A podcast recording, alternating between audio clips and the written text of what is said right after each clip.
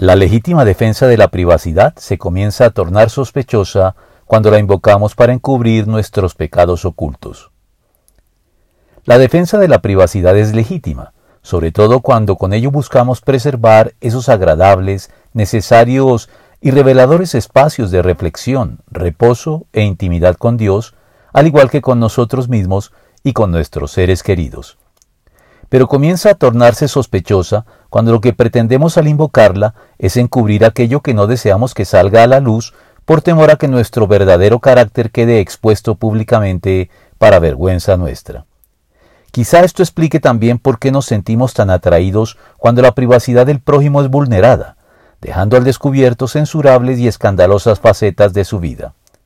El sensacionalismo amarillista de los medios explota esta inclinación de la naturaleza humana que anhela observar la caída de esos ídolos de barro erigidos con los personajes públicos admirados y envidiados por la sociedad,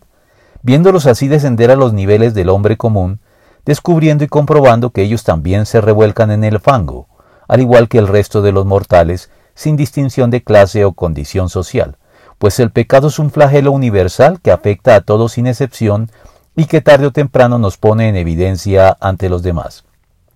Por eso, debemos procurar que nuestro fuero privado permanezca siempre iluminado y bajo el escrutinio constante de la luz divina de Jesucristo, que es la única que puede diagnosticar y curar eficazmente en lo secreto nuestros pecaminosos defectos de carácter antes de que éstos tengan que hacerse públicos,